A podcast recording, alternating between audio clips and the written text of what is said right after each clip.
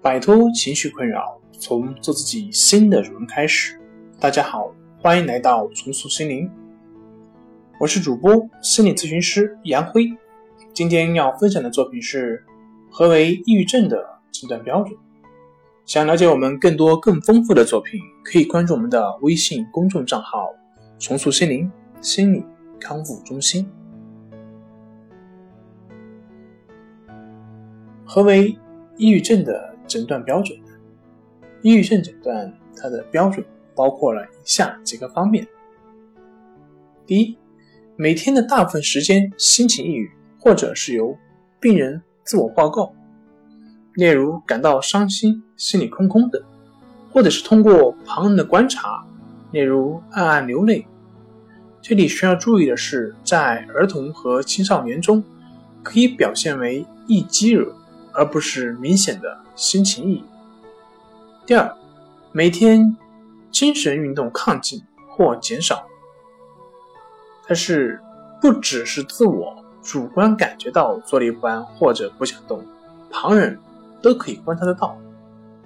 第三，每天感到自己没有价值，或者是自罪、自贬，这里面可能是出现了幻觉，这不仅仅是普通的自责。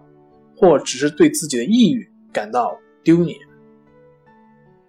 第四，在每天大部分时间对所有或者大多数平时感兴趣的活动失去了兴趣，或者通过病人的自我报告，或者通过旁人的观察。第五，每天失眠或者睡眠过多。第六，每天注意力和思考能力下降，做决定时犹豫不决。自我报告，或者是从旁人的观察中可看见、可发现。第七，体重显著减少或增加，食欲显著降低或增加。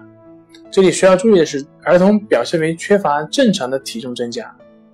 第八，感到疲劳、缺乏精力。第九，常常想到死，或者常常有自杀的念头，但没有具体的计划。或者是有自杀的具体计划，甚至有自杀行为。同时要排除双向躁，且上述症状对病人的生活、工作或者其他重要方面造成了严重的影响，不是由于药物的生理性作用，例如服药、吸毒、酗酒，或者是躯体疾病所引起的，例如甲状腺分泌降低。上述症状不仅不能仅仅由患者亲友来解释，而且伴随着显著的生活、工作方面的功能缺损、病态的自责、自罪、自杀观念、精神症状或精神运动迟滞。好了，今天就跟大家分享到这里。这里是我们的重塑森林。